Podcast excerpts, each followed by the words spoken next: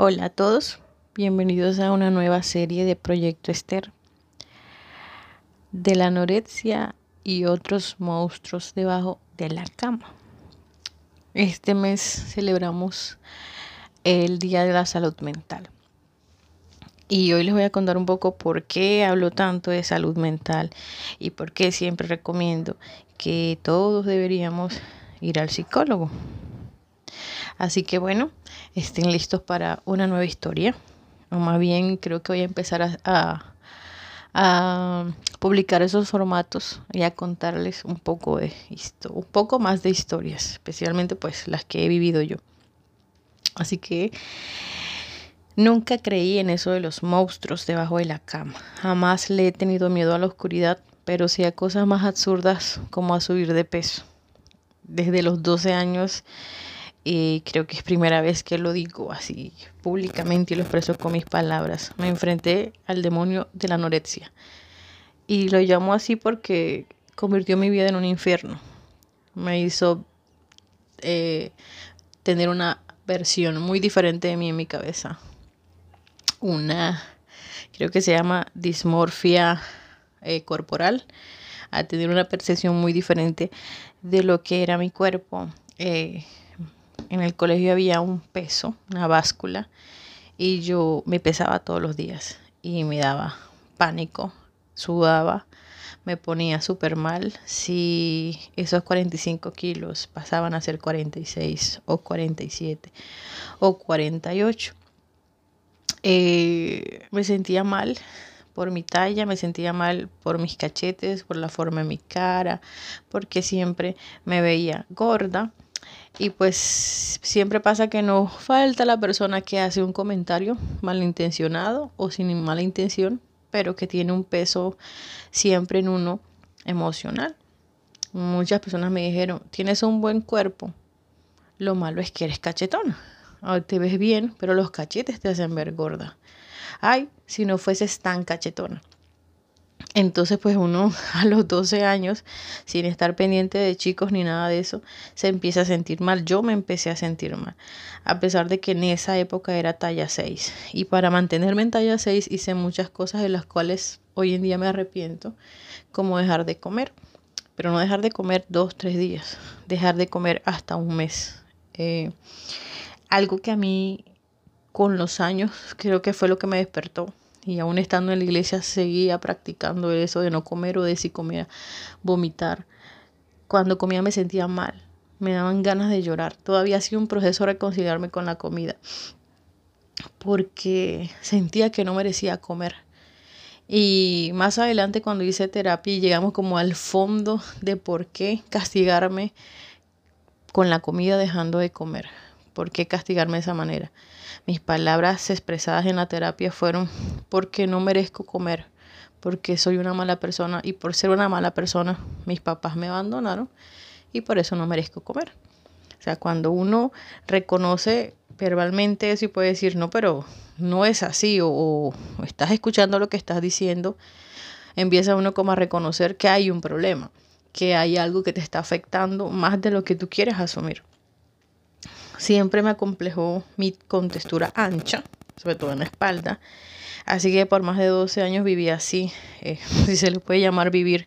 Me sentía como una ballena, literal, todo el tiempo, así pesara 6, perdón, 46 kilos, fuera talla 6. Eh, y en sí me, molestaba muchísimo siempre que la gente me, me, dijera que era cachetona o que me cogiera los cachetes.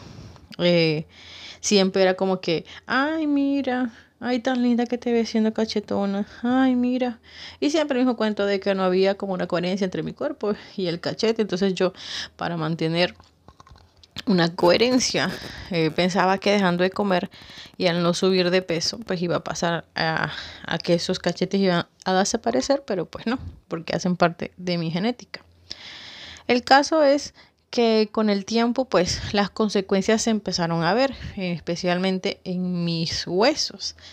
Y un día, estando en clase con mis estudiantes de primaria, una niña viene corriendo y me abraza. Y cuando me abraza yo siento como si se me quiebra la rodilla derecha. se me rodó la rótula, no sé realmente qué pasó, pero sentí un dolor terrible. Empecé a ir al médico. Cuando yo fui al médico recuerdo que me dijo cuántos días tienes sin comer. Y yo, no, yo sí como, ¿cuántos días tienes sin comer? Ya era demasiado visible el asunto de la anorexia, en el cabello, en la piel y me puso un tratamiento con una nutricionista. Para mí comer era muy doloroso, o sea, lloraba porque me sentía como una cerda, estás mal, porque comes, no comas, no deberías comer. O sea, no era como el disfrutar el alimento ni nada de eso, sino un complejo profundo que, bueno, ya con los años logramos identificar su raíz y arrancarla pero no fue un asunto fácil. Y muchas veces eh, de pronto no tan profundo hay muchas mujeres sufriendo por su peso o por su contextura o porque no son el típico 90, 60, 90 o porque son muy flacas o porque se sienten muy gordas o porque son gruesas o porque tienen una forma de cuerpo que de pronto eh, triángulo invertido, entonces quisieran ser eh, tipo triangular, reloj de arena y eh, quisieran vestir de una manera, pero el cuerpo que tienen les hace sentir que no les va, que no les va a lucir la ropa. Eh, si tuviese el cabello liso, si lo tuviera rizo, si fuera más blanca, si fuera más negra, si fuera más lisa, si si esto, si lo otro, o sea, es como una constante validación que estamos buscando sin darnos cuenta del daño que nos podemos hacer a nosotros mismos. Y muchas veces esas cosas no las contamos, nos las tragamos, las escondemos y resulta que ellas pueden hacer un hueco profundo en nuestra vida y afectarnos a largo plazo y no dejarnos establecer relaciones sanas con los demás porque yo no puedo tener una relación sana con nadie si no la tengo conmigo mismo. Yo no puedo sentirme tranquila, eh, supuestamente teniendo una relación con las demás personas en las que amo a alguien, quiero a alguien, cuando yo misma no me quiero, no me respeto y soy mi, principal enemigo, por así decirlo. Ese tipo de cosas que no se hablan a veces tienden a minimizarse. O la gente dice, no, pero es que tú quieres llamar la atención, no comes porque quieres llamar la atención, pero no está, ah, no, te sientas mal como ese consejo de, me siento mal, no, no te sientas mal. Pues si eso fuese la solución, nadie se quiere sentir mal. Pero a veces se vuelve como un, como un, como un círculo vicioso que, que nunca termina, que siempre estamos en lo mismo y no logramos salir. Pero todo tiene una raíz, todo tiene una razón de ser. Generalmente, principalmente, todo viene desde la niñez y todo se relaciona con traumas o situaciones que vivimos durante la niñez que adelante en la adultez vienen a proyectarse a veces de una manera muy fuerte y no nos damos cuenta.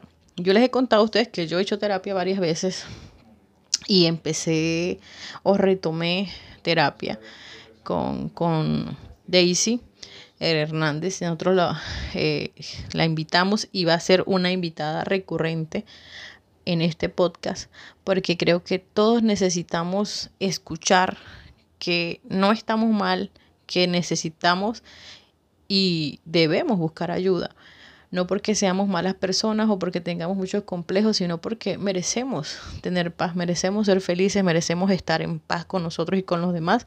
Y para eso hay que empezar por nosotros mismos. Ese tabú del psicólogo, ese tabú de la terapia, creo que nos ha hecho demasiado daño, porque hay cosas que sin tener su raíz espiritual a veces afectan tanto cualquier ámbito de nuestra vida que si tú no buscas una ayuda psicológica por mucho que quieras, por mucho que ores, pues simplemente no va a haber una, un, un trabajo a profundidad. Pues obviamente Dios, Jesús es nuestro psicólogo, es nuestro psiquiatra, Él sana toda enfermedad, incluida las enfermedades mentales, pero no está de más y tampoco está mal ni es pecado buscar las herramientas necesarias para hacer la versión, la mejor versión de ti, esa versión que Dios siempre ha tenido en su corazón. Entonces en esta serie quiero hablar de esos complejos que las mujeres tenemos y que nos hacen tanto daño y por los cuales terminamos faltando de respeto a nosotros mismos, de pronto conformándonos con cualquiera que viene y nos dice que eres linda porque yo no me, no me siento linda. Entonces el que primero que me dijo que estoy linda, listo, ahí me metí de cabeza sin, sin saber nada y a simplemente a vivir situaciones dolorosas que terminan empeorando el problema como me pasó a mí. Creo que todas mis relaciones de noviazgo fueron tóxicas y dañinas. No puedo decir que tuve ninguna que fue sana, porque uno atrae lo que uno es y eso aunque uno lo quiera aceptar es la verdad. Y a veces terminamos viviendo las mismas situaciones y repitiendo patrones de conducta, no solo de nuestra familia, sino en cuanto a la relación que tenemos con otras personas. Nos estamos saboteando constantemente o estamos atrayendo a nuestra vida personas tóxicas, dañinas, que no nos aportan nada. Y como que le preguntamos a la vida, a Dios, al universo, ¿por qué me está pasando esto a mí? Y entonces tenemos que darnos cuenta que es que nosotros también estamos muchas veces generando que ese tipo de cosas lleguen a nuestra vida. Pues ahora de, que yo he crecido mentalmente y también eh, así en cuanto a la edad, todavía le tengo pánico a pesarme. En el embarazo pesé 96 kilos y me dio una crisis. Quise incluso dejar de comer, pero dije, yo no puedo hacerle eso a mi hijo, porque me enfrenté a mi pánico, a mi miedo más grande con respecto a eso. Pero la salud es más importante que la apariencia, tener hábitos alimenticios sanos, no ser sedentarios, tomar mucha agua y sobre todo aceptar nuestro cuerpo y amarnos tal cual como somos, nos permite ver más allá de la apariencia. Eh, pues yo no soy mucho de gimnasio, sino más bien de caminar. Trato de caminar dos horas al día, cuatro, cinco, seis, siete, ocho kilómetros, kilómetros, porque Pienso que, perdí muchos momentos valiosos de mi vida encerrada, encerrada, encerrada, encerrada, sintiéndome como Fiona, eh, la, la parejita de nuestro monstruo favorito. Le hacemos mucho daño a nuestra vida pensando cosas que realmente ni siquiera los demás están pensando. O sea, nosotros tenemos que ser conscientes que somos más que el cuerpo que tenemos y dejar de pensar que todo el que se acerca a nosotros tiene que ver una perfección. Tú tienes derecho y siempre se los voy a decir a que alguien te ame tal cual como tú eres. Sin sentir que tienes que cambiar o hacerte una liposucción. Yo tuve una relación tóxica, obvio, eh, antes de casarme, que fue la más dañina de todas. Y yo sentía, y por cómo conocía a la persona, de que para yo poder estar con él, casarnos, eh, antes de, tenía que operarme completamente el cuerpo. Tenía que hacerme una bichectomía, una liposucción, una lipoescultura, operarme los brazos, las piernas, ponerme extensiones, cambiarme, eh, el, eh, usar lentes de contacto, porque sí le gustaba mi versión, pero quería siempre mejorarme, aunque no era él el Brad Pitt ni un Brad Pirri llegaba, porque realmente a veces le damos demasiada relevancia a personas, a hombres que realmente no merecen la pena y que si te pones a verlo, aunque en tu cabeza sea el papacito más lindo del mundo, realmente no lo es. Entonces hay relaciones así como donde la violencia verbal y psicológica, esas palabritas. Todavía recuerdo una vez que me dijo, no me gusta que, que no te apliques queratina al cabello, si cabello rizado. No me gusta que no te apliques queratina porque cuando te lavas el cabello y te lo dejas secar, pareces la loca de los gatos de los Simpsons. O sea, todavía me acuerdo esas palabras. No me duele, pero me molesta. Porque fue tan horrible para mí que la persona que yo amaba supuestamente, que era mi pareja en ese momento, me dijera esas palabras porque estaba afectando mi percepción de mí misma. Y pues obviamente empecé a hacer miles de cosas para tener el cabello como esa persona quería que lo tuviera. Pero eso, pues al final del día no es nada sano.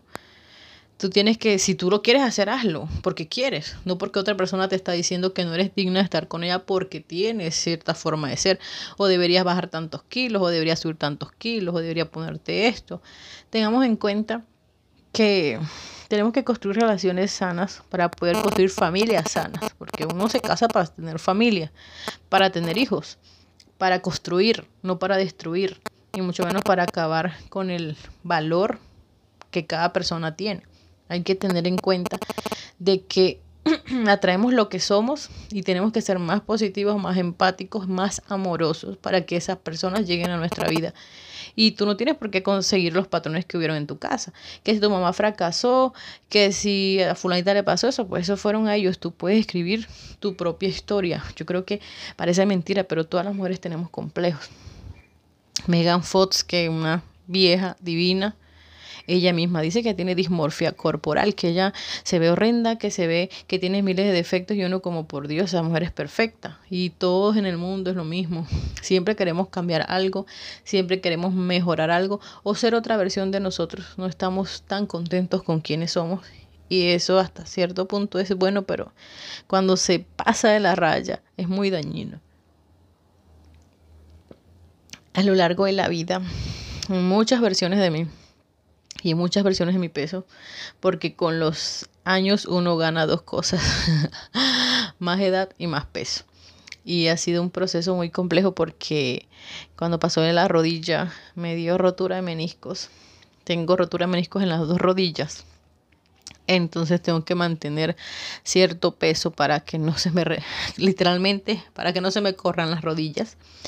Eh, para mí subir de peso es duro, es muy difícil y ahorita mismo por ese desorden de la comida me, me causé una enfermedad que se llama dislipidemia, que son los triglicéridos por las nubes 800, 900, mareo, dolor de cabeza y por eso eso también hizo que mi embarazo fuese tan complicado.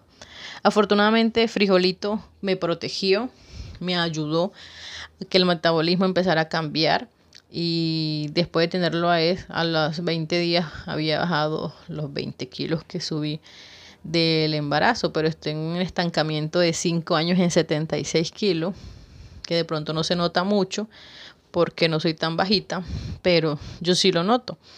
Y, eh, por ejemplo, bueno, ya estoy solucionando el asunto de los espejos, pero no tenía ni espejos en la casa porque no me gustaba verme de cuerpo completo, porque era como que soy una gorda asquerosa, soy una ballena. Y no quería ni siquiera tomarme fotos embarazada por no, por ese mismo complejo de verme en esa gordura. Ha sido un proceso de crecimiento, creo que el embarazo me ayudó mucho porque era la casa de mi hijo. No me importaba si se deformaba se escucha feo la palabra, pero es la verdad. No me importaba si se formaba mi cuerpo, si él estaba cómodo. Y si él estaba sano, yo me sentía bien.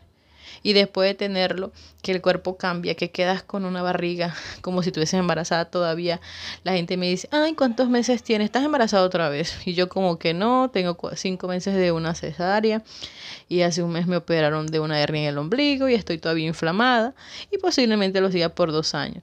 Eh, ay, pero ¿por qué no te has puesto la faja? Deberías ponerte la faja. Si no te pones la faja, va que entonces la gente, todo el mundo, oye, por Dios, me duele el ombligo. O sea, me rajaron y casi se me pudre esa herida que voy a estar pendiente yo de faja, de pesos y bajé y subí. Creo que eso me ha ayudado mucho a ver lo realmente importante. Y ahorita que me enfermé, lo importante es estar bien, estar saludable y que mi cuerpo que ha soportado tanto por mí se sienta agradecido y yo sentirme agradecido con él. O sea, nosotros no somos agradecidos con nuestro cuerpo. Tú que me escuchas, si tienes 16, 20, 30, ama tu cuerpo, 40, 50, ama tu cuerpo, tu cuerpo ha sido tu compañero, tu cuerpo ha sido tu amigo. Hay que empezar a cambiar ese chip y a dejar de tenerle miedo a las cosas que nos hacen tanto daño. Por eso en esta serie quiero hablar de eso, de esos complejos horribles que tenemos y que nos carcomen la mente y decirte, Dios te puede sanar. Dios te puede liberar, déjalo entrar. El amor de Cristo limpia toda esa basura que podamos tener en la mente y nos ayuda a crecer. No hay nada más dañino que, que, el peso del cuerpo como un detonante de dolor y de tristeza. La comida es una bendición que tengas alimento en tu mesa es una bendición. No pierdas el amor por los alimentos que, que, la vida que Dios te da solamente porque pienses de que eso define quién eres tú.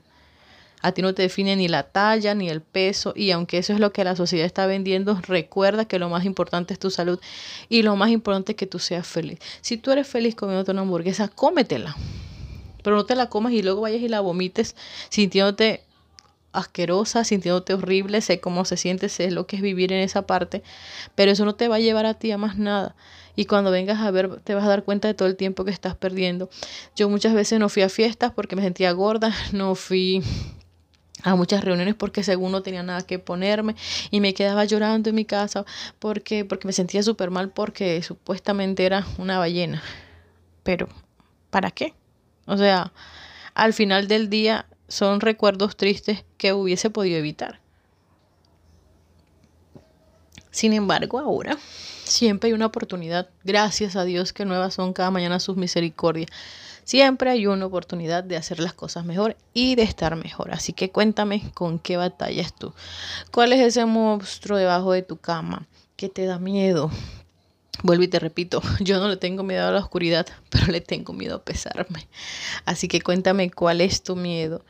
Y bueno, Vamos a seguir hablando de esto y vamos a tener a Daisy como invitada, a la doctora Daisy, que nos va a ayudar y nos va a direccionar acerca de esas cosas. Entonces, un abrazo para todos y todas. Y bueno, aquí nos fuimos largo. Pero gracias por aquellos que disfrutan escucharme, gracias por aquellos que descargan, gracias por aquellos que comparten, gracias por aquellos que escuchan cuando van caminando o cuando están en la casa. Los abrazo grande y bueno, hoy está cumpliendo años Linda Arteta, nunca sé si se pronuncia así. Feliz cumpleaños, Linda es muy linda. Así que bueno, un abrazo y como siempre, deseo grandes bendiciones de Dios para cada uno de ustedes y bueno, Aquí seguimos con la ayuda de Dios. Hola a todos. Bueno, son las 4 de la mañana de un 12 de noviembre del 2021 y voy a ponerme al día. Hace dos semanas no subo podcast porque hemos estado bastante ocupados, pero hoy quiero compartir con ustedes el tema que estamos tratando de la serie de la anorexia y otros monstruos debajo de la cama. En las historias de Instagram de hace dos semanas les estuve compartiendo pues cosas muy personales y muchas personas también tuvieron el deseo de compartirme, como siempre lo han hecho, cosas personales, lo cual agradezco mucho y valoro también porque sé que cuando uno se identifica con la historia de otra persona, así haya sido una historia no muy agradable, pues es algo bonito para, pero yo pienso que es bonito que alguien eh, se identifique con algo que te pasó por muy feo que sea, porque es como decir, no, no estás solo, te entiendo un poco. Entonces, eh, estaba pensando en cómo llamar a este podcast. Entonces, creo que relaciones fallidas es un monstruo debajo de la cama, son cosas de las que nadie se siente orgulloso, pienso yo, de compartir lo que hizo mal o lo mal que le fue y las experiencias, en mi caso, terribles eh, sentimentales, pero hay algo que quiero resaltar y es mi total incompetencia en ese tiempo para tomar buenas decisiones y la desobediencia. Creo que esa fue la constante de esa época de mi vida, la desobediencia y la terquedad. Hay un versículo en Proverbios que eh, para mí marcó esa parte, porque una vez lo escuché en una clase de adolescentes y de verdad me identifiqué como esa persona. El versículo dice, el hombre que reprendido endurece la cerviz, de repente será quebrantado y no habrá para él medicina. A mí me sucedió eso. Me sucedió no una vez, sino tres veces. Por eso les compartí en las historias de Instagram. Para los que no me siguen en Instagram, eh, tenemos la cuenta de Proyecto Esther eh, les conté, dije, tres puntos de los cuales vamos a hablar. Primero, fui la otra y no lo sabía. Segundo, eh, el, disfraz de mejor amiga. Y tercero, que fui novia del ex de una amiga, cosa de la cual no me siento orgullosa para nada. E incluso la amiga me contestó la historia, me dio pena, pero pues es la verdad, nada que hacer. Ese, es mi pasado y estuvo mal, eso no se hace. Entonces, más que justificar pues esas tres malas decisiones con nombre y apellido, quiero compartir como las cosas que ahorita mismo les llaman red flag, bandera roja. Tienes que estar muy pendiente de las señales que a veces son demasiado obvias, pero uno como que no las quiere ver y termina envuelto en relaciones bastante tóxicas. Entonces, en el caso de, la primera persona, el que ya podría llamarse mi primer novio, no sé decirlo así, bueno, en ese cuento era donde yo era la otra y no era, había muchas otras de una persona que aparentemente tenía muchos principios, muchos valores y que digamos que dentro de nuestra comunidad es, porque todavía lo es, y en su momento fue y era alguien muy reconocido, alguien que todo el mundo admiraba, alguien al que todos tenían como referente en muchas cosas. Pues digamos que eso de alguna manera a mí también me deslumbró.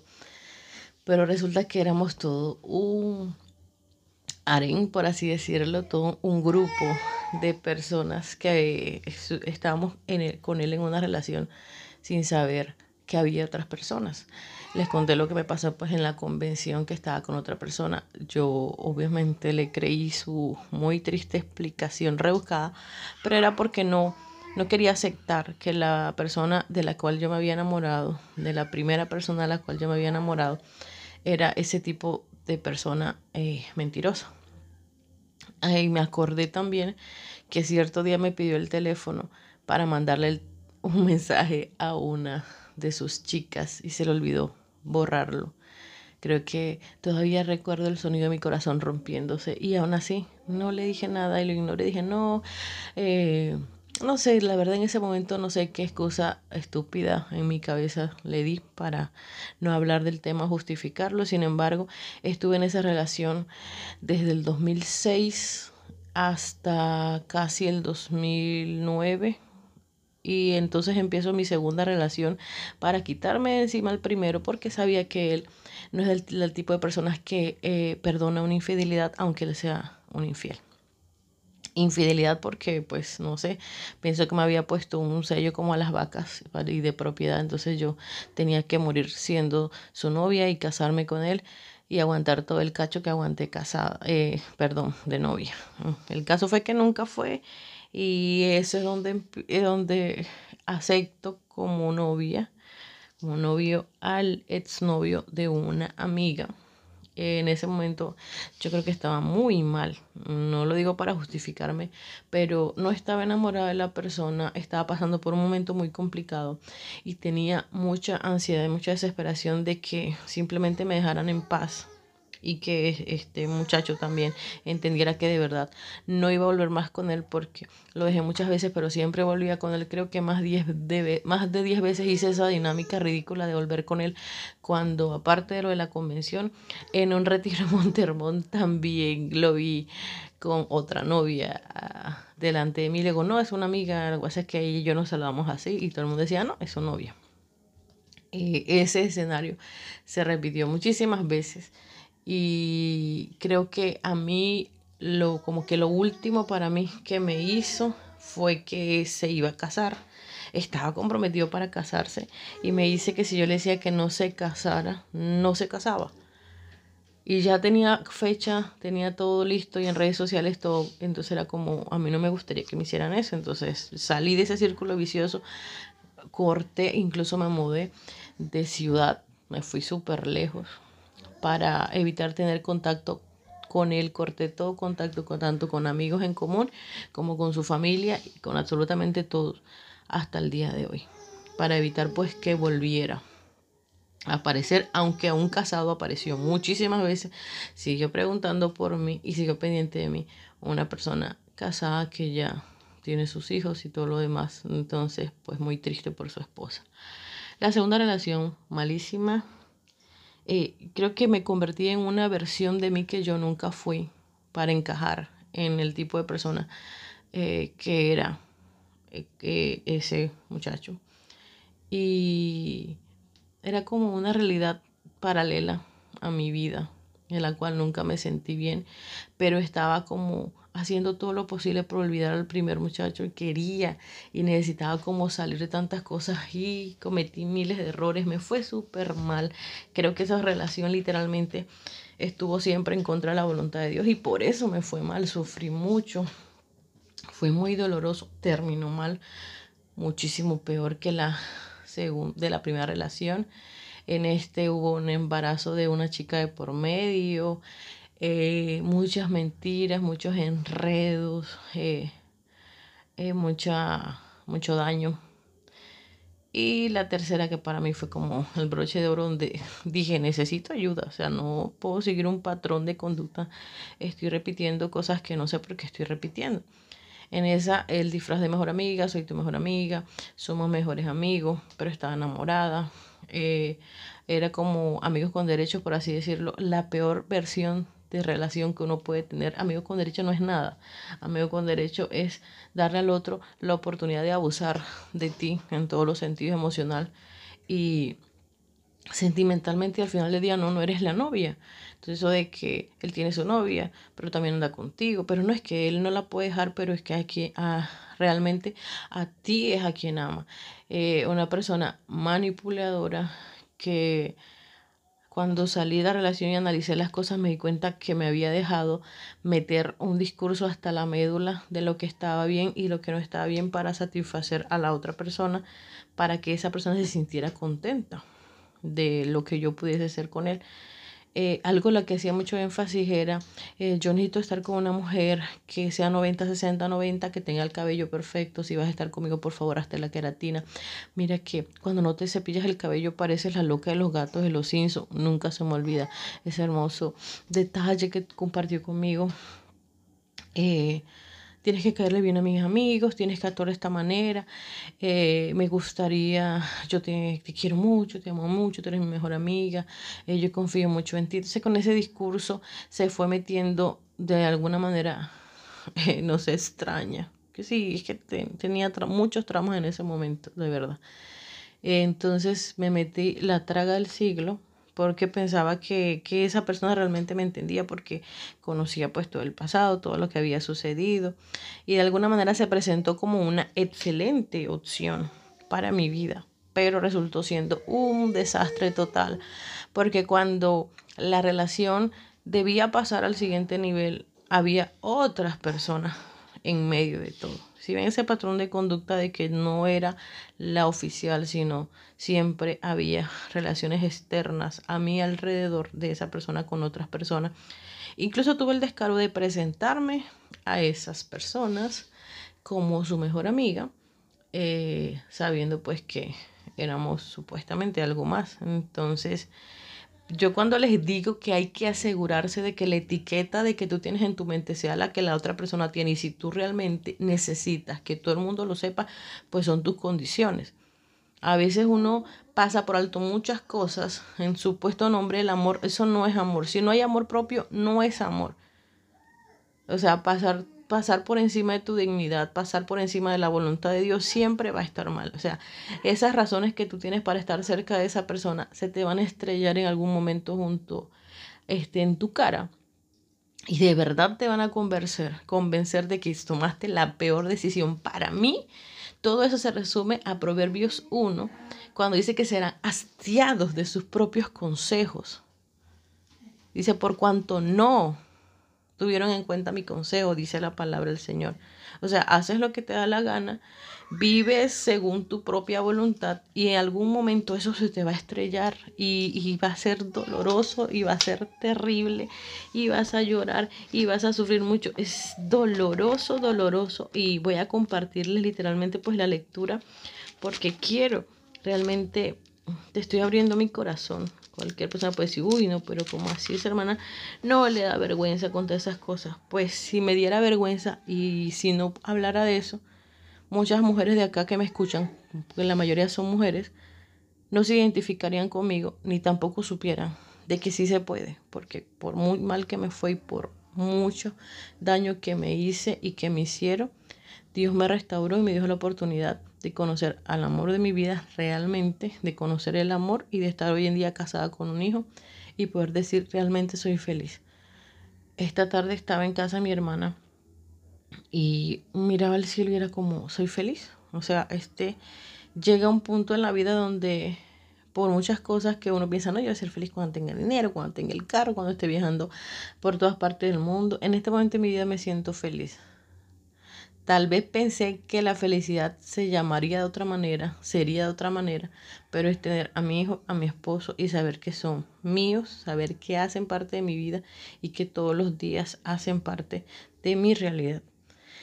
Le voy a compartir el versículo o los versículos que están en Proverbio 1 dice, por cuanto llamé y no quisiste oír. Eso es Proverbio 1 desde el 24, versión Reina Valera 60. Extendí mi mano y no hubo quien atendiese, sino que desechaste todo consejo mío y mi reprensión no quisiste. También yo me reiré en vuestra calamidad y me, y me burlaré cuando os viniere lo que teméis. Cuando viniere como una destrucción lo que teméis y vuestra calamidad llegare como un torbellino, cuando sobre vosotros viniere tribulación y angustia, entonces me llamarán y no responderé. Me buscarán de mañana y no me hallarán por cuanto aborrecieron la sabiduría y no escogieron el temor de Jehová, ni siguieron mi consejo y menospreciaron toda reprensión mía, comerán del fruto de su camino y serán hastiados de sus propios consejos, porque el desvío de los ignorantes los matará y la prosperidad de los necios los echará a perder, mas el que me oyere habitará confiadamente y vivirá tranquilo sin temor del mal. O sea, a mí esta palabra me confrontó en ese momento de mi vida o sea, por, o sea, llegó un punto en que al no tener espacio, sino que era como el clavo saca otro clavo, todas esas tres relaciones se condensaron al final y me causaron un daño tremendo. Yo dije, tengo que parar aquí, o sea, yo no puedo seguir en esta situación. Eso no es amor. Necesito ayuda, necesito buscar hacer terapia y necesito que Dios me sane. Entonces, lo primero que hice fue hacer un ayuno de un mes porque necesitaba desintoxicar mi alma y mi corazón, pedirle perdón a Dios y también buscar esa, ese gozo y esa paz que me había robado yo misma por estar buscando fuera de Cristo y fuera de mí misma cosas que no podía dar y cosas que necesitaba primero tener para poder dar. Eh, tomé malas decisiones, muchísimas malas decisiones basadas en mi propia voluntad, en lo que yo quería para mí sin tener en cuenta lo que Dios quería para mí. Y creo que el principal fracaso cuando uno inicia una relación es iniciarla sin tener en cuenta la opinión de las personas que te rodean como tus padres, como tu pastor y principalmente la de Dios. Porque sí, hay muchas, eso se debate mucho. Ah, yo tenía un, amigo pastor que me decía, Dios no le escoge marido a nadie, literalmente decía así. Y yo le decía, sí, si uno deja así, yo creo que Dios, si uno deja que Él escoja la pareja, sí, y escoge la persona que uno necesita. Y me debatió muchas veces que no, que Dios no le escogía el esposo a nadie. Hoy no es ni pastor ni está casado. No le estoy diciendo que porque no pensaba igual que yo, sino porque pienso que desde el comienzo hay que dejar que Dios entre en el sentimiento de que de lo que puede gustarte a otra persona, porque es que uno ve un panorama muy reducido. Dios ve de aquí a 20 años si esa persona va a seguir siendo o si esa persona es real a lo que está sucediendo, a lo que supuestamente tú estás viendo que esa persona tiene para ti. Nadie quiere que fracasar, nadie quiere divorciarse, nadie quiere tener una mala relación, nadie quiere sufrir por amor. Creo que las tusas son de los dolores más terribles que hay en la vida, muy parecido a la propia muerte de alguien. Incluso a veces termina uno deseando que esa persona se hubiese muerto por todo el dolor que termina causando. De pronto no todas las relaciones terminan tan dramáticamente como terminaron las mías, pero personalmente fueron finales malos, dramáticos, eh, que me llevaron como que yo no puedo estar repitiendo los mismos patrones, algo está pasando, necesito eh, buscar ayuda, necesito también poner de mi parte y ver dónde está el error. ¿Qué pasa aquí? ¿Qué pasa aquí? ¿Qué está pasando para que todo esto salga mal? Eh, siempre eh, la mujer supuestamente eh, debería casarse con su primer novio y llegar al altar porque según para muchas personas ese es el valor de una mujer, el que nunca haya tenido una relación con nadie, sino con el novio que tiene, el novio que se casa. Pero resulta que eso hoy en día no es así y eso no me hace a mí ni una promiscua, ni una loca, ni una mala mujer. Hay que tener mucho cuidado con los conceptos y los prejuicios que podemos emitir hacia otra persona. Y vuelvo y digo, no lo digo para justificarme porque yo estoy asumiendo las tres malas decisiones que tomé y no me siento orgullosa de ella, ni puedo decirle gracias a Dios porque fueron en mi voluntad y en mi terquedad. Y me fue mal, muy mal. Cuando dejé que Dios me guiara después de casi ocho años de estar soltera, ¿por qué? Porque estuve ocho, años soltera, porque me fue mal, me lastimaron mucho, sufrí mucho, lloré mucho y simplemente eh, no, no me sabía que algo estaba mal y que tenía que sanarme y luego de todo ese proceso creo que fue cuando aparece mi esposo y fue cuando finalmente terminó casada. Pero Yo a veces me pongo a ver donde no hubiese solucionado esos problemas, qué fuese de mi relación o cómo fuese mi relación. Igual sé que hay muchas cosas por trabajar. Ahora no les quiero decir que yo soy la persona perfecta y que no cometo errores y que de pronto todo es felicidad en ciertas cosas. No, o sea, cuando se habla de convivencia, tú puedes llegar a sentir fastidio de tu hermano y de tu mamá y son las personas más cercanas a ti, porque son cuestiones como que uno no, todos los días no amanece igual. Pero si yo te digo, todos los días de que estoy casado, le doy gracias a Dios por mi esposo, porque es mi esposo, porque me ama, porque está conmigo, porque no hay nada más satisfactorio que alguien te ame por lo que tú eres en todas tus versiones. No alguien que quiera hacer la versión de lo que espera de ti sin pedirte permiso. Yo soy de las que, fui de las que me pinturé el cabello porque a ese le gustaba el cabello negro empecé a vestir de cierta forma porque para encajar con él tenía que ser así, así esa no fuese yo. Y muchas veces a nosotros las mujeres nos pasa eso, si estamos como metidas en el cuento que tengo que dar, dar, dar, dar, dar, así la otra persona no me dé y algún día esa persona va a despertar y decir, oh, sí, mira, has dado tanto, que ahora yo voy a hacer? No, no va a pasar nunca, no va a pasar nunca. Nadie va a reaccionar como en las películas, comedias típicas americanas, donde era lo último es que se da cuenta, oh, creo que estoy enamorada de fulanita y le voy a poner una serenata y le voy a decir tres palabras, nos vamos a casar y vamos a ser felices por siempre. No, eso no pasa. En la vida real se habla, en la vida real se tienen conversaciones incómodas, en la vida real se dice que no, se dice que sí según lo que necesites y lo más importante, en la vida real si tú quieres tener algo seguro en tu vida, no saques a Dios, nunca saques a Dios. Ten en cuenta a Dios. La Biblia dice que en la multitud de los consejeros está la victoria. Entonces, a veces no todos los consejos de mi amiga adolescente o, los, o a veces eh, eh, como que escuchamos más los consejos de, de la gente con la que tenemos afinación, pero a veces con los que no tenemos afinación son los que saben más, como el pastor y los papás. O una persona de confianza, una hermana, puede ser una hermana de la congregación, la esposa del pastor. Eh, personas que Dios ha puesto para guiarnos y orientarnos en esa toma de decisiones, hay que saber tomar el consejo. Creo que a nadie le gusta hablar de esos temas, ¿no? Por eso le digo, de otros monstruos debajo de la cama son como que cosas, no quiero que nadie lo sepa, me da vergüenza, quiero esconderlo. No, no. Eh, gracias a Dios no me ha pasado todavía. Que tú fuiste en vida fulanito. Como que no, y espero que no me pase nunca. Aunque nunca, nunca falta el imprudente una vez por Instagram alguien me preguntó por uno de ellos y, me, y fulanito, pero lo hizo con una mala intención porque sabe que la relación no terminó bien y pues que yo no tengo comunicación con esa persona, esa persona. De mis tres errores, dos están apartados. imagínense de todo lo que me salvó el Señor, apartados y en malas condiciones. Y entonces es como que la otra persona me hace esa pregunta con mala intención. Yo realmente sé muy poco acerca de ellos, pues tampoco me interesa su vida. Ojalá algún día vuelvan al Señor, pues tampoco es que, ay, que se mueran, que se llamen al infierno. Ni creo que una persona que conoce a Cristo y le desea el infierno a alguien, no conoce a Cristo. Entonces no, no es algo que yo de verdad desea a ninguno. Ojalá se salven, ojalá se vayan al cielo, ojalá consigan a alguien que los ame, porque yo no voy a desearle a alguien lo que no quiero para mí mismo. Yo pues no quiero para mí la condenación.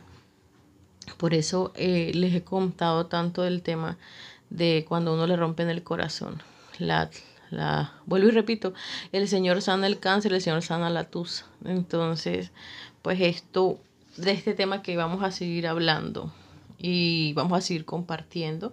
Quiero que sepan que, no son unas fracasadas, que no están mal, que no importa, porque a muchas mujeres les ha pasado, si tú te divorciaste, si tuviste un hijo, eh, la gente horriblemente le llama muchas veces fracaso al niño. No, ya tuvo un fracaso y, y es el bebé. No, no, no es un fracaso. Mucha gente que quiere tener hijos y no puede.